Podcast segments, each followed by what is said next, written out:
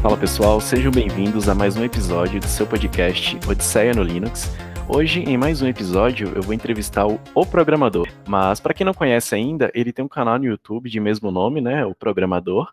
Lá ele fala de programação, games, tem algumas playlists ensinando conceitos de programação.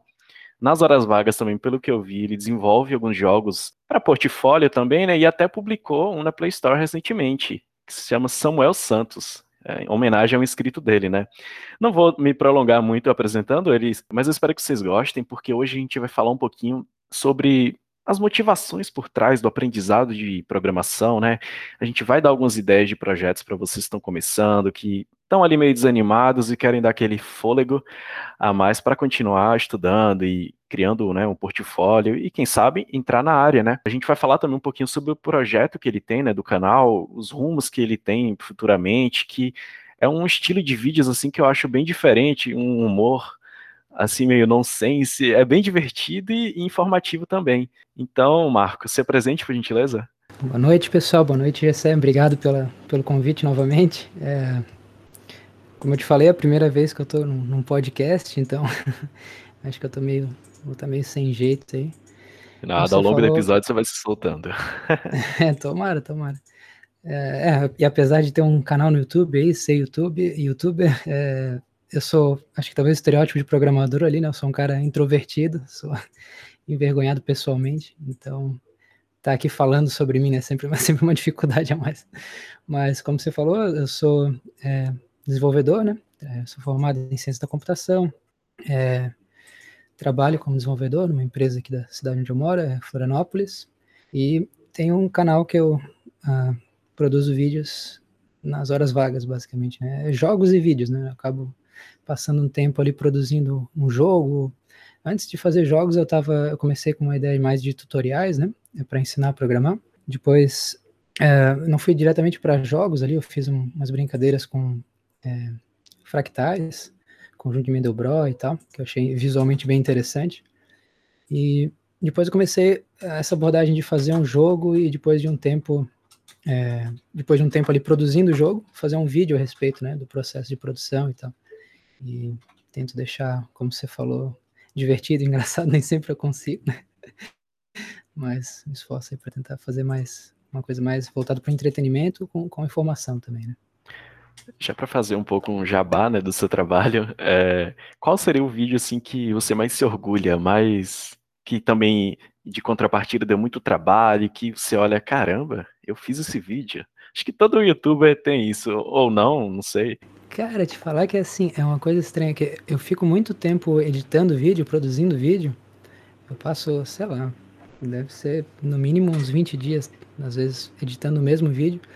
E quando eu chego a, a termino o vídeo, eu já tô tão enjoado daquilo que eu não, eu não aguento, eu acho aquele vídeo horrível, sabe? Eu, eu tô enjoado do meu próprio vídeo.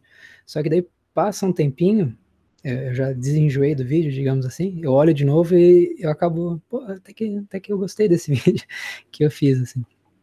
E dos que eu já produzi ali, uh, o que fez mais sucesso é, até agora foi aquele do Recriando Minecraft ali, né? Que foi a primeira vez que eu comecei a mexer com a Unity. Então eu tentei mostrar é, esse processo de frustração, né? Eu sou desenvolvedor, então tinha um background já bom em programação, mas nunca tinha mexido com uma game engine. Né? Então no vídeo eu tentei ilustrar esse, esse processo de frustração de aprender uma, uma game engine, uh, sendo um desenvolvedor. E assim, é... só uma dúvida meio, acho que dá até para responder junto. Para quem já tem um bom background em programação, para entrar de vez assim, de cara numa numa engine, é como se fosse um, um respiro, tipo um alívio, porque a gente pensa, pô, uhum. ela já vai entregar muita coisa pronta. Ou não é bem assim e ainda tem vários problemas de de realmente lógica, né? Você pensar como cada objeto, cena, não sei exatamente como é, mas como é que tudo vai se relacionar para no final, né, sair aquele projeto, aquele produto que é o jogo, de fato. Sim, é, é um pouco dos dois sentimentos, assim, por um lado te alivia bastante em muitas coisas, assim, sabe? É, Uh, tem muita coisa pronta, é, é, é, bem legal, assim, pelo menos da Unity, né? Eu usei um pouco da Unreal também, mas não muita coisa, mas pelo menos da Unity achei bem legal, assim, o, o workflow deles ali, né? Como a gente constrói o jogo. E mas ao mesmo tempo, como você falou, ainda tem bastante coisa para fazer, assim, não tem não é não é totalmente mágico, né? Tem algumas coisas mágicas, mas ainda tem muito trabalho a ser feito. Eu achava, eu tinha, antes de usar a Game Engine, eu achava que seria mais simples, assim, né? Talvez, é, é porque, pelo fato de ser uma engine de propósito geral, né, bem genérica, então não dá para ser, né, por exemplo, se tiver uma ferramenta para criar um, jogo específico, assim, que não seja tão, tão ampla, tão genérica, né, talvez seja mais fácil de usar, né? Mas, no caso, como a Unity se propõe a permitir que você crie qualquer jogo, digamos assim, que, a sua imaginação permitir, ela acaba sendo uma ferramenta bem é, complexa, né? É, genérica. É, toda ferramenta que se propõe a ser de propósito geral, às vezes uh, dá aquela ideia de, ah, se ela, é, se ela faz tudo, então ela não é excelente em nada. Tem essa, essa visão na Unity ou não é assim? Ou de fato ela se destaca em alguns estilos de jogo, de projetos? Tem isso ou, ou não? Olha, é, então, eu sou usuário da Unity há alguns, acho que não faz nenhum ano, né? Então, eu não posso, assim, dizer, afirmar com certeza, né? não sou um especialista nessa ferramenta.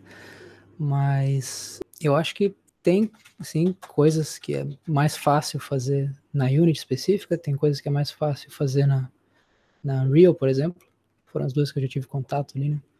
Uh, ah, Para jogos 2D, né, tem outras engines que são talvez mais fáceis, se você quer criar um jogo especificamente 2D, até por serem mais simples, talvez. É, para você masterizar, né, uma engine assim como a Unity que já fez fez não, né? Foi usada para desenvolver tantos jogos hoje em dia assim, vou dizer aclamados, mas jogos de sucesso, né? Então, realmente ainda tem muita coisa para descobrir, né? E não dá nem para falar em tal é, em tantos anos você vai dominar tudo, né? Não, não dá. Sim, a ideia principal da assim, o o geral, a ideia geral da engine é, é, bem simples, sabe? Tipo, game objects, hierarquia de game objects, né? De objetos e scripts associados a esses game objects. Esse é basicamente a, o core, assim, da ideia, né? E você posiciona esses objetos na cena, é, monta a hierarquia e adiciona esses scripts que são, que vão ser o, o, o comportamento, né? Que você vai programar ali para cada objeto e a interação com os outros objetos. Então, falando por cima, assim, é um negócio bem simples e é uma ferramenta, assim, que é, eu que vim do, do background de dessa experiência com computação gráfica, é uma ferramenta que, para mim, quando eu vi isso, eu falei, cara, isso é um negócio que é uma ferramenta que precisa existir, sabe? Eu tinha, eu montava, às vezes eu precisava montar cenas em 3D ali, eu não conhecia engines, eu é, escrevia código ali, né? Renderizava com OpenGL e tal. Sei lá, tinha que pensar a lógica de como posicionar meus objetos na cena na mão ali, né? Escrevendo código. E com tipo, a... Você reinventava a roda, né? Basicamente. É, basicamente reinventava a roda. E com a interface gráfica aqui, tipo, visual, né? Tu posiciona as coisas ali, tu se preocupa só com. Te alivia bastante, né? Tu se preocupa só com escrever o código, a lógica do que tu quer mesmo fazer e a parte de montar a cena, posicionar o objeto, já tem tudo pronto ali pra ti. Bem Nossa, legal. imagino que. E principalmente para um projeto assim com. A grande maioria é, é em equipe, né? Então dá para isolar bem o que cada pessoa vai fazer, né? Tipo, ah, designer de som, a parte mais gráfica também, o cara que só vai fazer assim a lógica, né? Então é, não é aquela coisa assim, ah, fazer um engine do zero, né? Que muita, tem muita gente que faz também, né? Tipo, muitas empresas, inclusive. Sim, sim. É, acho que fazer uma engine do zero. Eu já tive essa experiência de fazer engines, não uma engine completa, né? Eu já fiz uma engine de física, por exemplo, na parte que você viu ali que eu mexi com simulação física, né? Já fiz várias engines de simulação física, né? Então é uma coisa, a parte mais isolada ali da a, engine, a game engine, no caso, ela agregaria uma engine física, né? É, agregaria junto com uma engine de renderização, de áudio e etc. Mas assim, para trabalhar com várias pessoas na, na Unity é, é muito legal, é, inclusive até vários programadores, né? Uma coisa que eu achei muito legal da, da engine, que tudo ali que você é, pode configurar, é, no final é um arquivo de texto, né? É um XML, fora o código C Sharp. Uh, isso facilita bastante para versionar né, o projeto ali no, no Git e tal. Então, para ver diff, essas coisas. Uh, já isso, esse, esse, eu reparei um problema, por exemplo, na, na Unreal. Eu, desculpa, eu não fui muito a fundo na Unreal, né? Mas Sim. eu vi que tinha bastante binário lá, né? Uh, os arquivos de blueprint lá da Unreal era tipo binários. Daí, isso para versionar, eu não sei muito bem como é que o pessoal resolve, né? Se tem tipo dois programadores trabalhando no mesmo arquivo ali, é, os dois vão é, dar um touch ali, né? Modificar o, o binário e como é que vai resolver esse conflito, eu não sei. Mas o fato da, da Unity ser todo texto facilita bastante.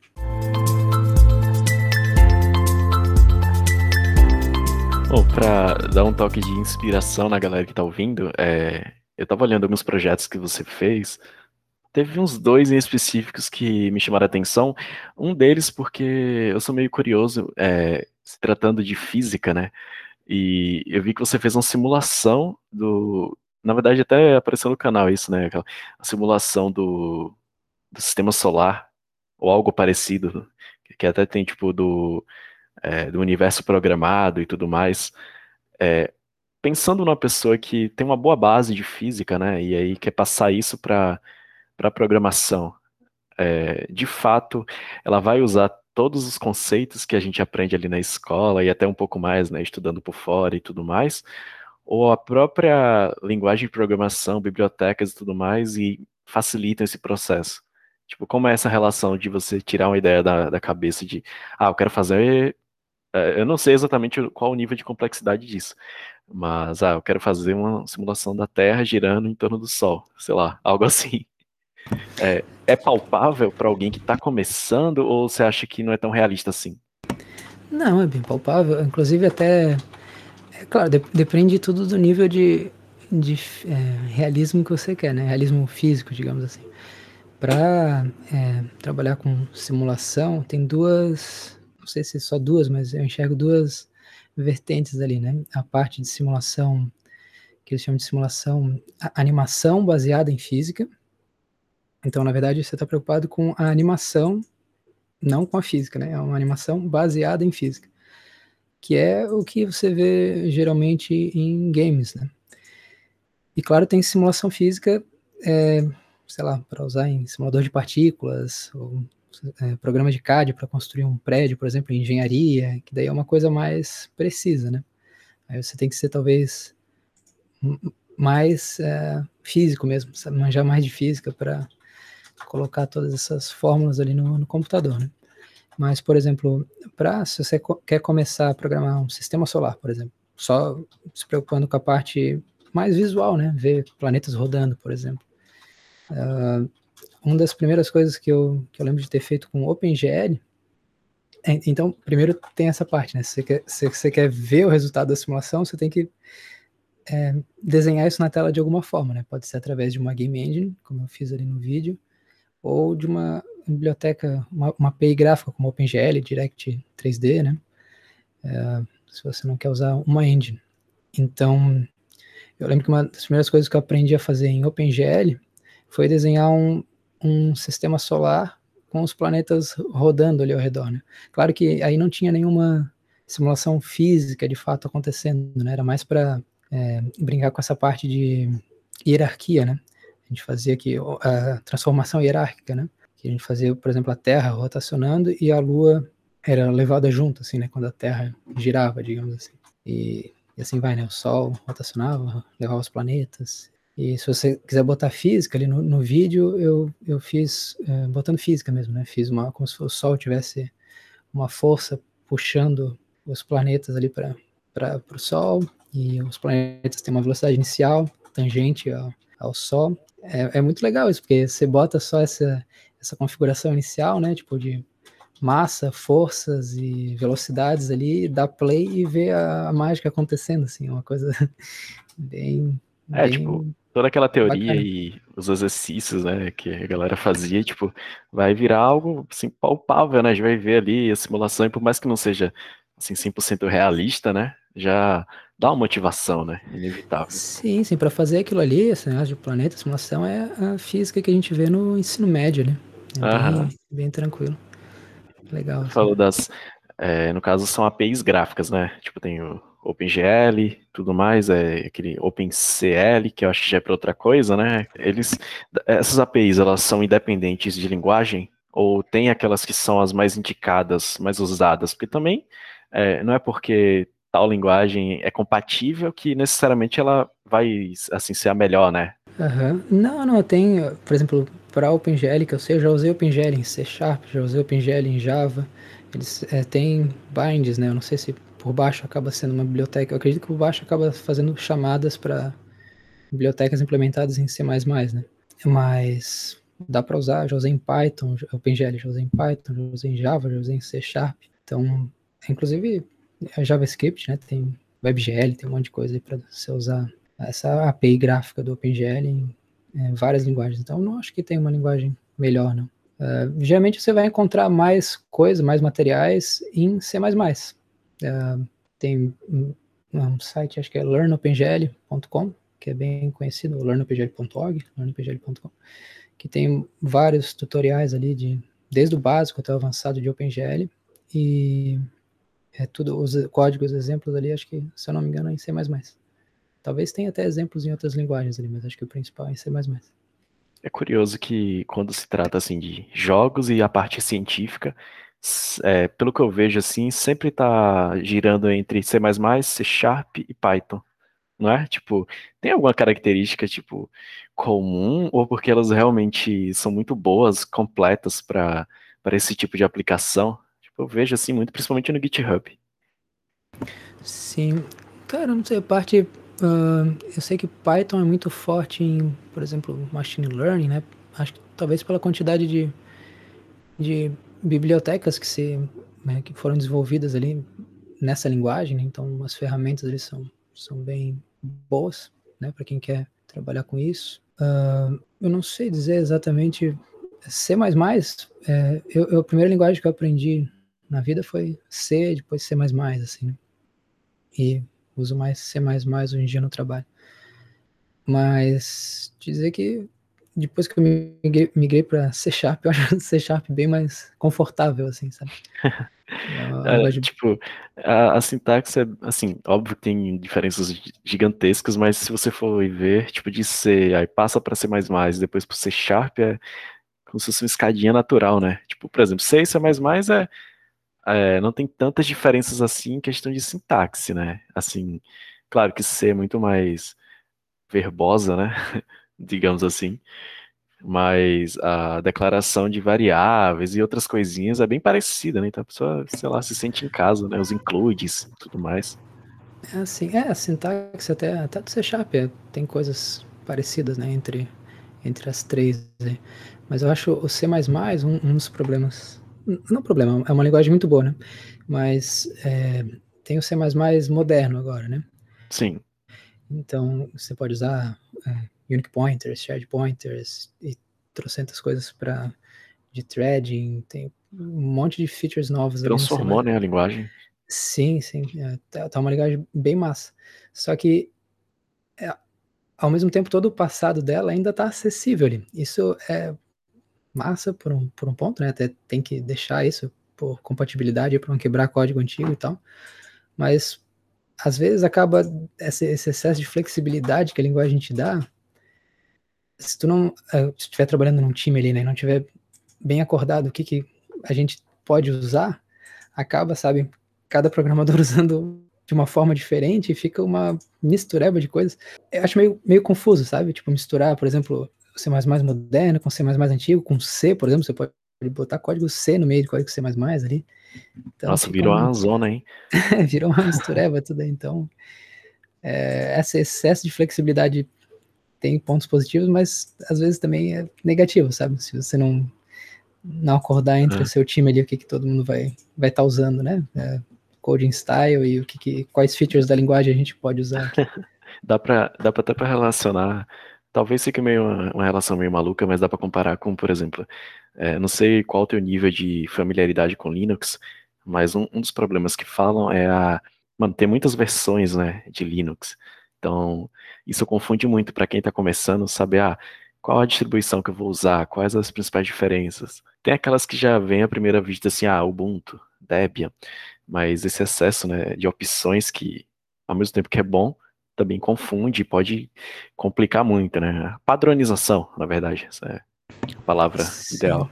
Sim, sim, com certeza. É, hoje eu, você perguntou da familiaridade com Linux, faz um bom tempo que eu não uso Linux e, é, sei lá, eu sou desenvolvedor, deveria ser um usuário considerado experiente, né, para usar isso, mas eu não saberia, eu ficaria confuso nisso também. Qual distribuição que eu instalaria hoje? Qual que é a melhor distribuição é que você me recomenda? É isso, tipo, muita gente já vai indo para o, o, mais famoso, né? Ubuntu, Debian, Ubuntu, mas né? existem infinitas outras que, claro, no final vão ter o mesmo propósito, é, só que aí tem as diferenças sutis que aí você tem que se aprofundar um pouquinho mais, né? Para ver qual vai ser a mais produtiva para você, né? E tudo mais. Sim, sim. É, eu gostaria de, de usar a mais, a mais simples, a mais fácil. Uh, essa... Ah, todos nós, né? Ganhar tempo. Sim, sim. É, a minha experiência com Linux, falando, não sei se você quer que eu, que eu entre Ah, pode parte. compartilhar, todo mundo quer ouvir. Beleza. É, então, eu usei, uh, entrei na faculdade de Ciência da Computação em 2006. Uh, e ali no começo, estudante de Ciência da Computação, tal, empolgadaço com Open Source, Linux, né, só usava Linux. Até 2009, 2010, acho que eu só usava Linux. Mas ali por 2008, 2009, eu estava trabalhando num laboratório de computação gráfica ali da UFSC, e eu comecei a mexer com uh, CUDA, a linguagem da, da NVIDIA. Né? E daí foi a primeira vez que eu comecei a me frustrar um pouco com Linux, porque os drivers, é, é, acho que eu não lembro exatamente que ano que a primeira versão do CUDA saiu, mas deve ter sido por aí, 2008, 2009, ou talvez um pouco antes. Mas nessa época, CUDA era uma linguagem bem simples, assim. E eles estavam lançando atualizações ali que ajudavam bastante, sabe? Então eu ficava vendo assim, pô, saiu isso, ah, que legal, consigo usar isso agora. Só que no meu Linux demorava para chegar a atualização do CUDA ali. Eles lançavam primeiro para Windows, né? A NVIDIA, no caso, na época. Eu não sei como é que tá hoje esse suporte da NVIDIA. Mas... É, isso aí sempre foi um probleminha mesmo. é. Então, naquela época eu já fiquei meio assim. Depois eu fui trabalhar... É, é, fui, primeiro eu fiz um estágio numa empresa que também só usava Windows. Depois, segunda empresa que eu fui trabalhar também só usava Windows. E eu fui aos poucos meio que, sabe, forçado a parar de usar Linux triste, eu gostaria de usar mais, mas. É, tem casos específicos que não, não tem como e também não teria muito porquê, né? Você migrar da stack, digamos assim, tipo, principalmente se trabalho, né, depende e tudo mais, e não tem como transferir 100%, né? Tipo assim, acredito que hoje em dia o suporte a gráficos e tudo mais está bem melhor, só que é aquela coisa, né? Você já está tantos anos usando, o, no caso, o Windows, né? E já sabe ali todos os caminhos, talvez não fosse tão produtivo para você, né? Migrar assim e tal, para esse propósito, né? Sim. É, depende, teria, teria que ver que ferramentas que, que teria, né? Às vezes investindo um tempinho ali para aprender uma, uma ferramenta ali de, de Linux pode me dar um ganho de produtividade maior lá na frente, né? Mas é, eu confesso que eu ando meio preguiçoso aí de tentar fazer essa mudança de, de sistema operacional.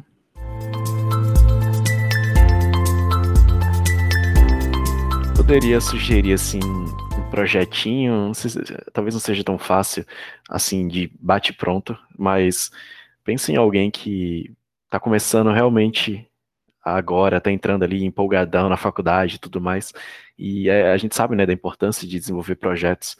É, sei lá, tenta pensar em algo que você já fez lá no início, que foi um, aquele desafio que ficou semanas ali quebrando a cabeça, mas que depois veio a, as vantagens, né? Algum projetinho pode envolver física, pode envolver matemática, pode, sei lá, envolver, pegar dados da, da internet, não sei. É, é sempre bom esse tipo de projeto, né? Uhum. Para quem está começando, começando a programar, assim, bem no começo? Sim.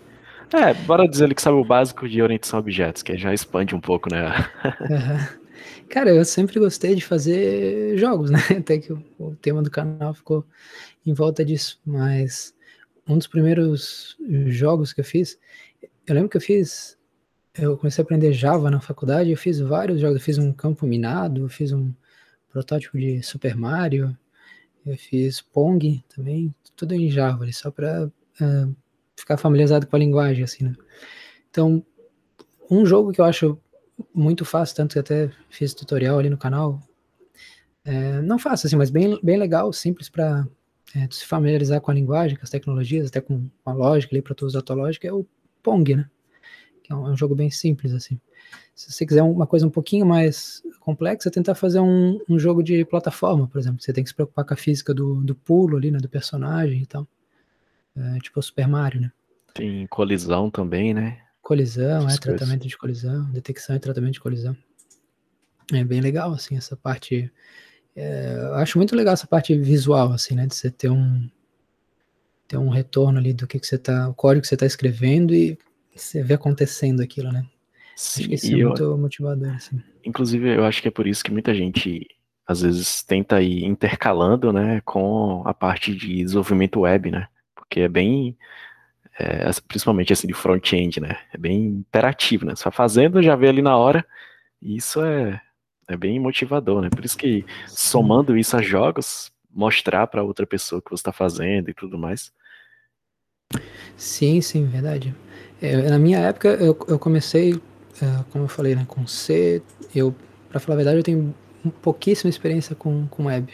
Eu mexi muito pouco com JavaScript e tal, mas se eu fosse começar hoje em dia, provavelmente indicaria fazer um, um joguinho desses que eu mencionei no, no browser mesmo, JavaScript ali com WebGL, acho que, como você falou, é bem.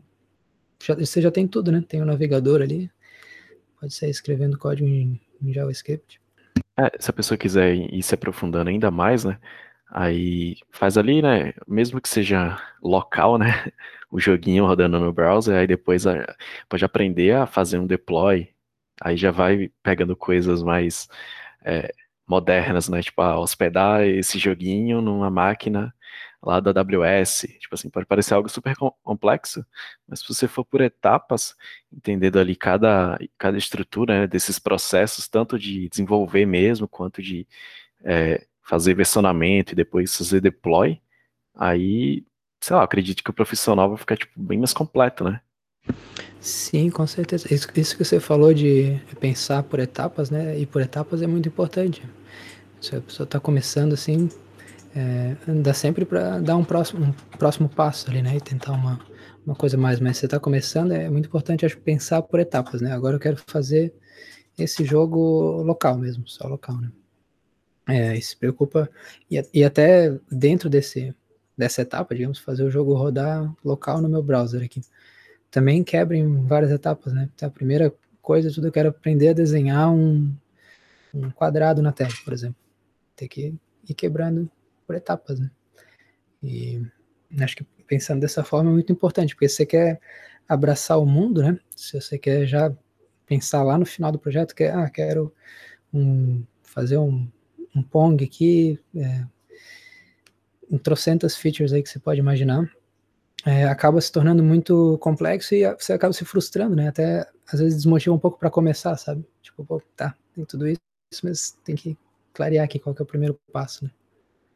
E nem só, tipo, tanto na parte do código, né, que é mais importante, digamos assim, da lógica, mas é também escolher as ferramentas certas, né? Tipo, tem ferramenta que às vezes é tão complexa até para, sei lá, preparar um ambiente sabe instalar todas as dependências e tudo mais, e só nisso aí já pode frustrar muita gente. Então, é, de fato, o JavaScript me parece ser algo bem acessível e bem rápido, né? Tipo, do próprio navegador que a pessoa está usando já dá para rodar códigos ali, né, no console, então é bem, é bem acessível e começar por ela é, não, não tem nada de mal nisso, né? Eu vejo algumas pessoas falando ah, que é melhor começar por C, C++, mas ou, tem aí o Python também, né?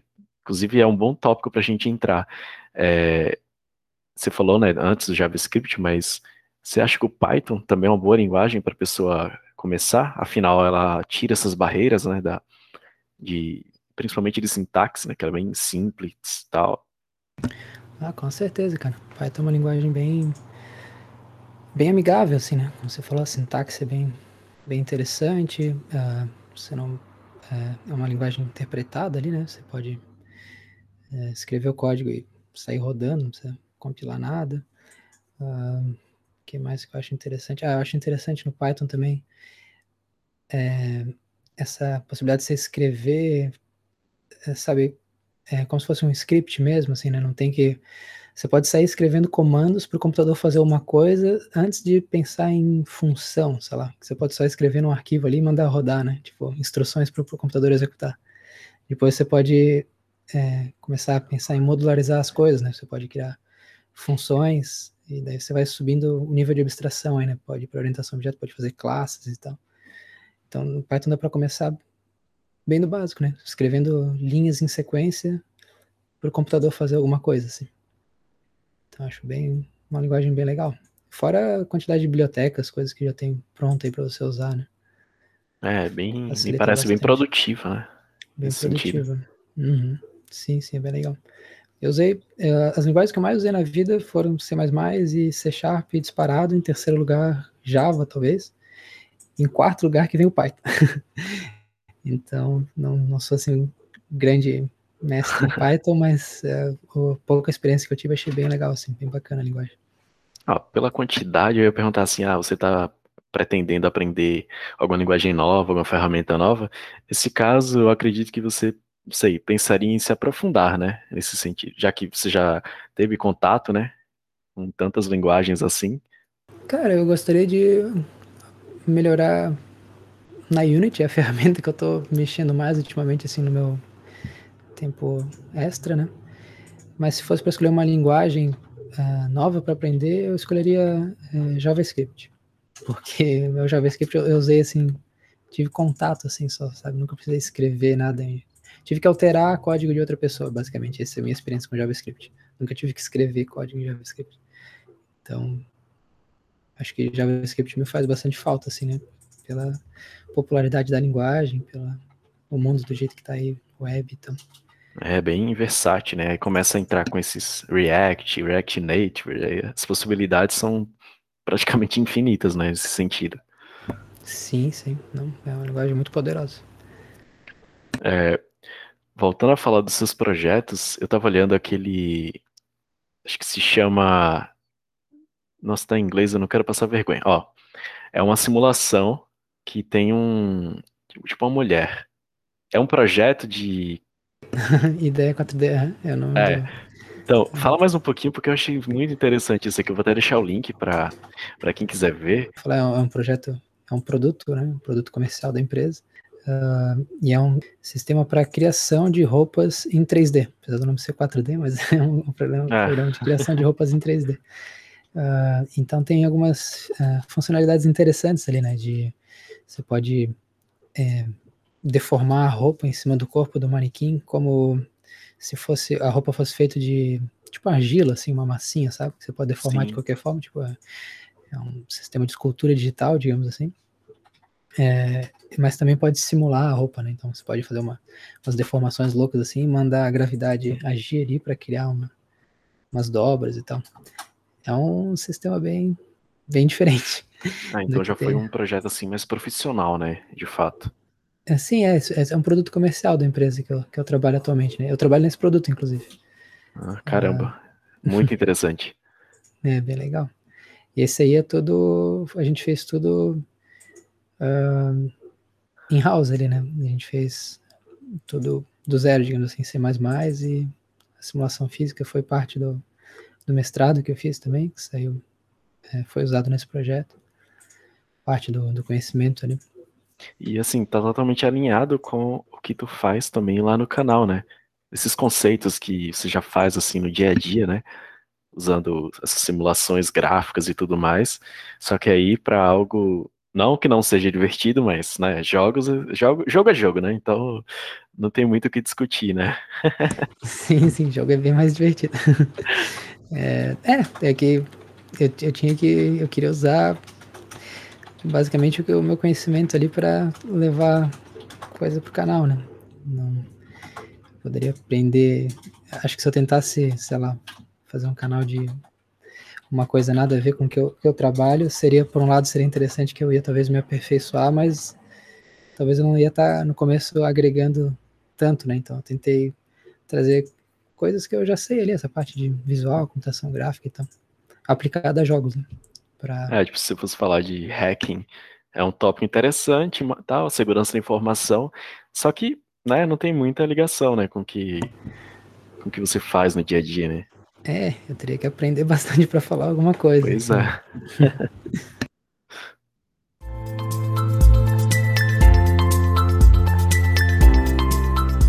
para finalizar, é, queria que você desse algumas dicas assim para de estudo mesmo, não só tipo, ah, a gente já falou alguns, algumas ideias de projetos, mas dicas de que você mesmo utiliza para criar uma rotina de estudo. Você tem uma rotina de estudo? Não sei, mas é, às vezes em programação a gente vê tanta coisa, né?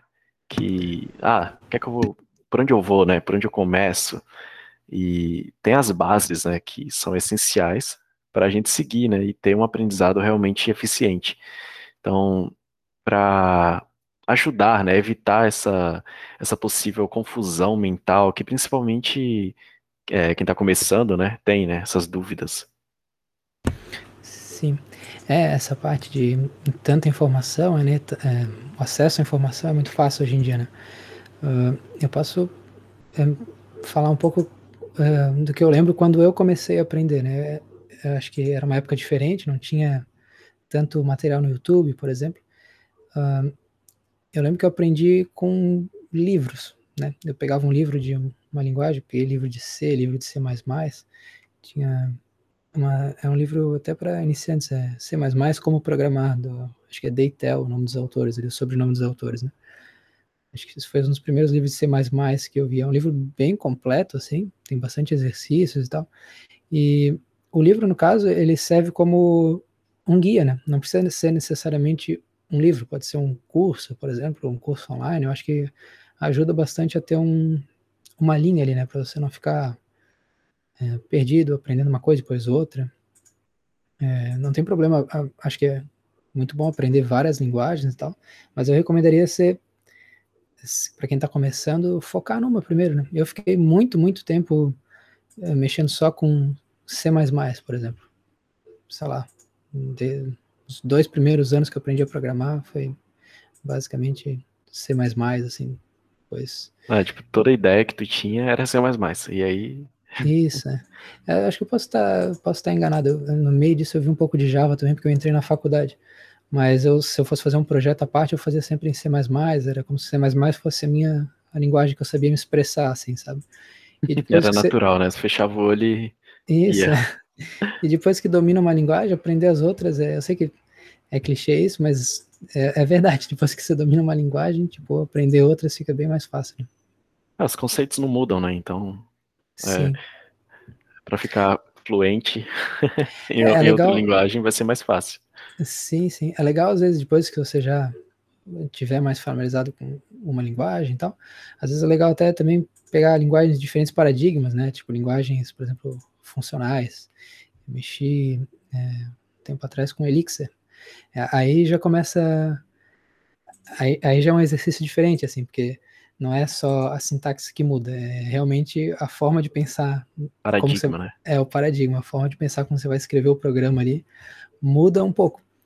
Não é assim uma coisa de outro mundo, você não vai ter que, é, sabe, jogar fora tudo que você aprendeu. Tudo que você aprendeu vai com certeza servir para você aprender mais rápido ainda esse diferente paradigma. Mas é, é, legal esse exercício de mudar um pouco a forma de pensar, né? Usando uma linguagem de um paradigma diferente. Você sai da zona de conforto, por que não, né? É que é bem diferente. Sim, sim. Ah, do Elixir ali eu achei legal que era a ideia de você. A primeira vez que me falaram isso, né? Ah, Elixir tu não usa if. Eu, como assim, cara? Não usa if? Eu ficava, meu Deus. mas é, é, é. no, no final é, tem if ali, mas é, é uma forma diferente de escrever o if, né? Um dispatching ali e tal, não sei, não sei se é exatamente esse o nome.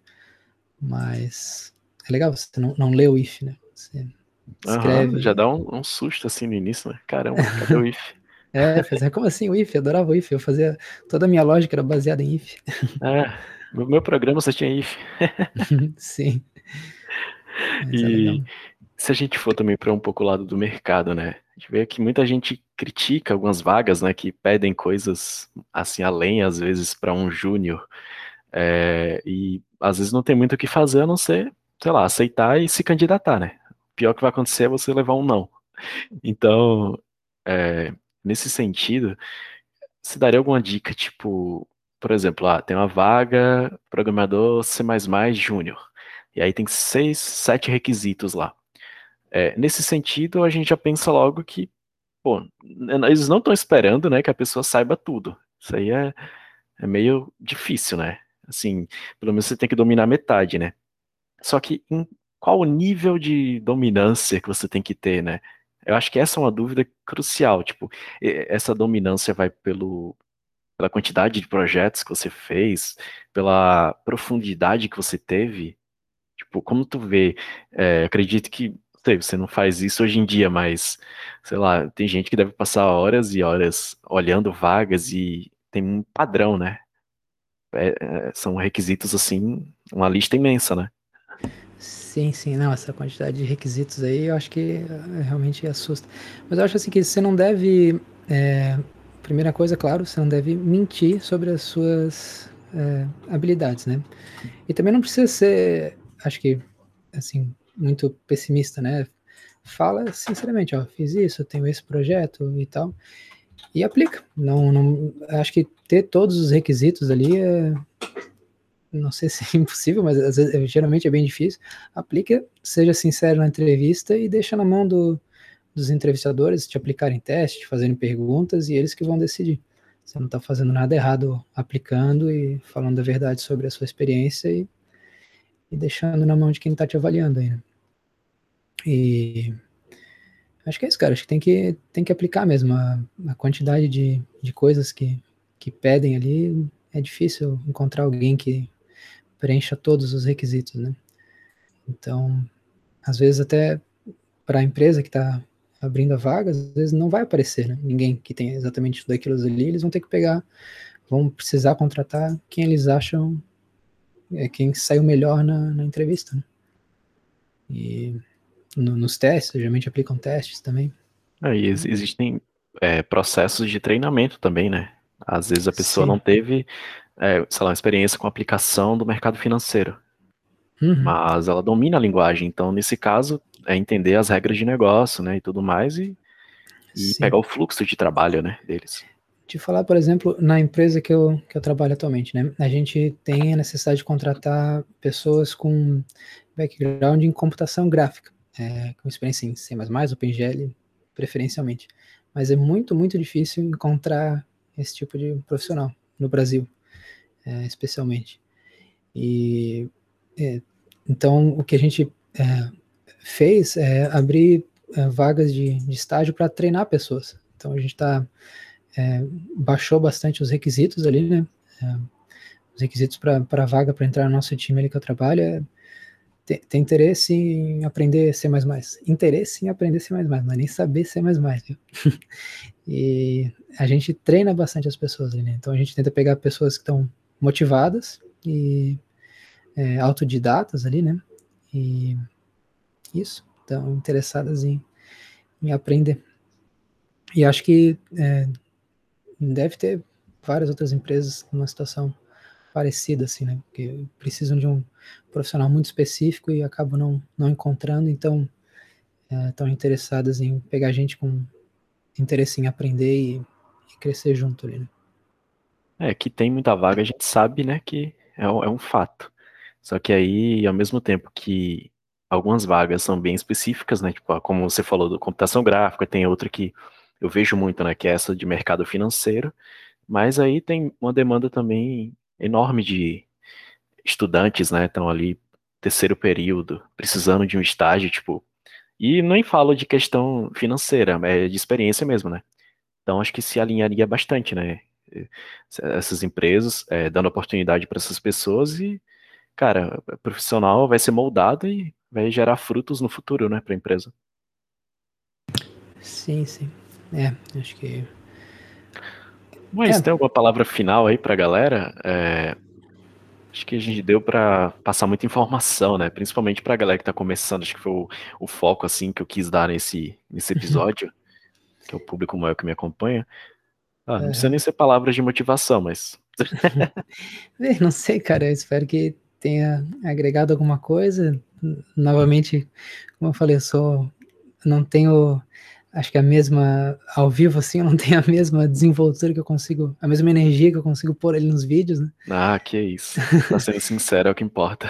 é, eu tô sendo sincero, eu gostaria de... de eu, eu gosto de... Eu, eu acho que assim, o, pelo menos que eu tento passar ali no canal, né? Uh, o, é, é a motivação, sabe? É você querer aprender as coisas. Então, você querendo, você vai atrás do.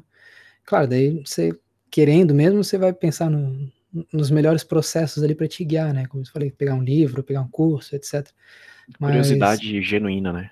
É, ter vontade mesmo de aprender, de entender como essas coisas funcionam, de é, querer criar, né? Eu acho que o que eu sinto em mim, pelo menos, que eu, que eu posso passar para o pessoal, é essa vontade de criar coisas, né? Então, tanto criar programas, criar agora vídeos, que é esse meu novo hobby, então, você tem vontade de, de fazer, de criar, ir atrás, eu acho que esse aí é o, é o, é o principal é o principal ingrediente, sabe? A vontade de querer criar coisas e fazer coisas diferentes aí. E usando a tecnologia que eu, eu acho muito massa, assim, né? Que você só precisa de um computador, uh, o seu conhecimento e você vai atrás e faz coisas que as pessoas vão usar em qualquer uh, lugar, em todo, todo, todo lugar, né? Tipo, no celular, né, na internet. Então isso é muito, muito legal, assim. Bom, é isso. É, Marco, ou melhor, o programador, não sei como você prefere ser chamado. como mais você vez, quiser. É, mais uma vez, muito obrigado. É, acho que. Eu que agradeço, cara. Deu obrigado também. agregar bastante aí. É, mais uma vez, galera, vai lá, confere o canal dele, que é um conteúdo bem diferente da nossa área, né? Apoia lá, continuar fazendo mais vídeos divulga e é isso. Valeu, Até o próximo obrigado. episódio aí. Valeu.